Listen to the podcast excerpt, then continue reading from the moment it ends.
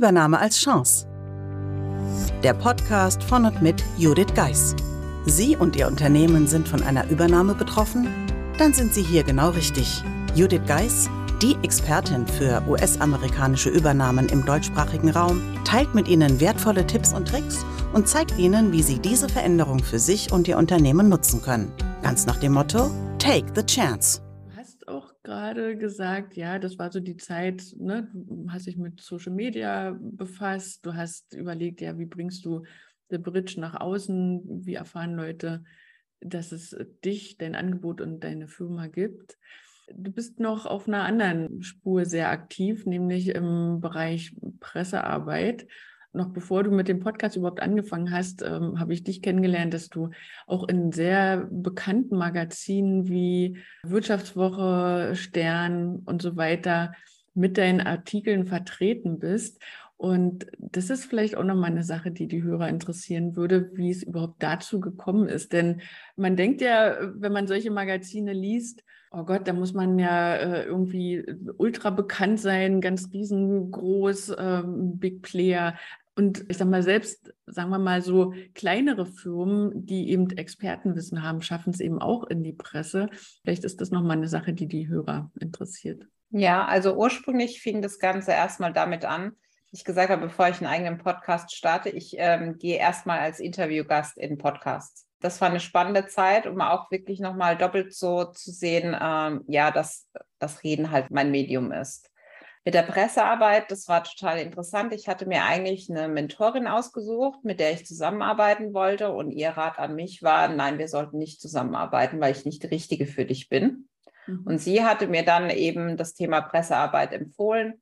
Auch jemanden dazu, der mir da helfen sollte in dem Bereich. Und in der Zeit haben wir dann gemeinsam ja, sehr viele Artikel dann auch nach außen gebracht. Du hast es angesprochen bei in der Wirtschaftswoche und auf stern.de wo wir dann quasi trotz der Nische auch einen Platz gefunden haben, weil das ist natürlich mit meinem Thema, ja, spontan heißt immer, es trifft nicht so viele, aber ich bin mir sicher, es trifft mehr, als man denkt. Und äh, letztendlich ist natürlich das Thema Englisch auch immer ein Thema, wo man dann sagt, okay, darüber habe ich natürlich den Zugang bekommen wir haben im Rahmen des Corona-Jahres schon ganz früh Tipps fürs Homeoffice gegeben, weil ich einfach schon viele Jahre im Homeoffice gearbeitet habe, weil die, ja, ich hatte es ja vorhin angedeutet, die Reiserei nicht so das ist, was ich so gerne gemacht habe oder gerne mache. Und die andere Geschichte war, dass natürlich immer wieder kam, ja, wenn uns die Amerikaner kaufen, ist es dann wie bei Up in the Air. Und das war damals dann sogar das Erstlingswerk quasi in Richtung stern.de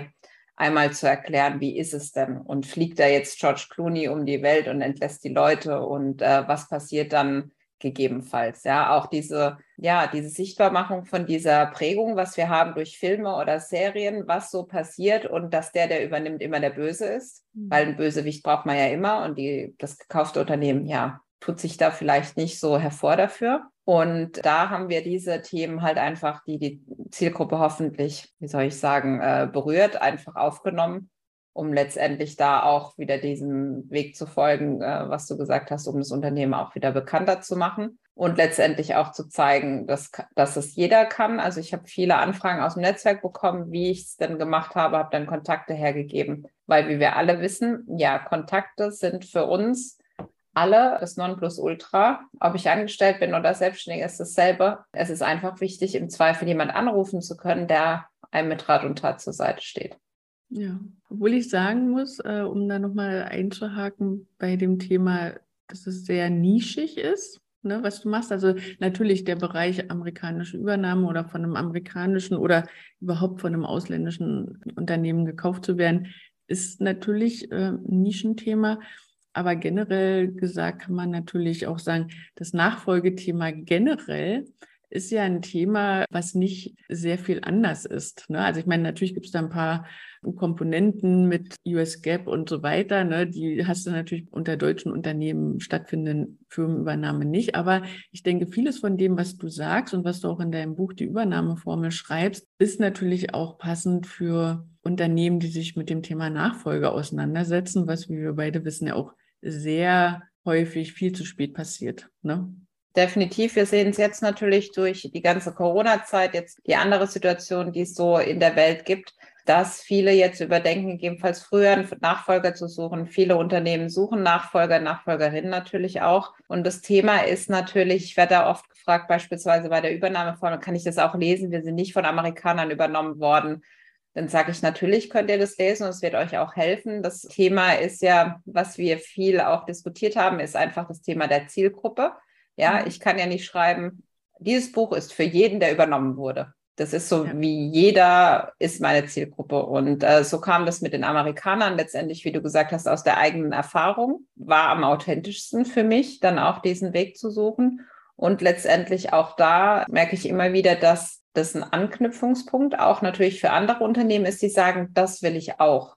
Also beispielsweise, ich möchte den Monatsabschluss eben nicht 20, 25 Tage später, sondern ich möchte ihn halt am dritten Werktag des Folgemonats. Wie machen wir das? Oder wie ähm, gerade im, im Rahmen vom internen Kontrollsystem, wie macht das, wie macht man das bei Amerikanern im, im Bereich, wenn man SOX implementiert, also das amerikanische IKS? Und was kann, können wir davon ja nutzen für uns und letztendlich uns dann auch voranzubringen als Unternehmen? Und daher ja, für diejenigen, die selbst freiberuflich tätig sind, kann ich nur wirklich ermuntern zu sagen, sucht euch eine klare Zielgruppe, die euch dann auch letztendlich hilft, auch wiedererkannt zu werden. Also selbst wenn man bei mir oft den Namen nicht mehr weiß, dann weiß man noch, ach, das war doch die mit den Amerikanern. Und äh, das ist schon mal mehr, als es noch vor, ja, sechs, sieben Jahren war. Ich muss sagen, da hast du und dein Team, da habt ihr wirklich großartige Arbeit geleistet. Es ist aber nicht so, dass sich manche und oder viele Unternehmen einfach viel zu spät mit dem Thema auseinandersetzen. Äh, wir beide wissen, viele Unternehmen setzen sich gar nicht damit auseinander und schließen einfach ab, schmeißen den Schlüssel weg, sage ich immer, und haben einfach dieses Potenzial, was sie über die Jahre aufgebaut haben. Und das sieht man vielleicht am häufigsten bei Einzelunternehmen, ne? dass, dass die gar nicht sich damit äh, auseinandersetzen, was sie da für ein Potenzial geschaffen haben und dass es da überhaupt ein verkaufsfähiges Wirtschaftsgut, nämlich das Unternehmen gibt oder wenigstens Bestandteile davon verkauft werden können. Und auch, falls da jemand in der Richtung zuhört oder jemand in seinem Netzwerk hat, der denkt, ach ja, ich kenne ja Unternehmer XY, der ist auch schon ein bisschen älter, ähm, hat scheinbar sich noch gar nicht mit dem Thema auseinandergesetzt, auch den natürlich da mal zu informieren und zu sagen, da gibt es Möglichkeiten. Ne? Also warum soll man das Geld verschenken? Ja. Mhm. Genau.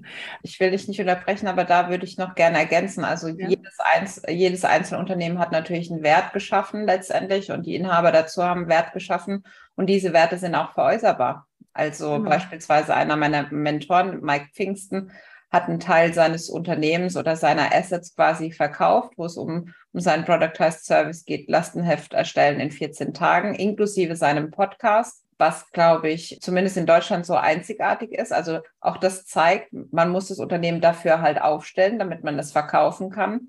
Und ich muss sagen, auch ich habe mich lange Zeit überhaupt nicht damit beschäftigt, was wird denn irgendwann mal sein, wenn ich nicht mehr bin.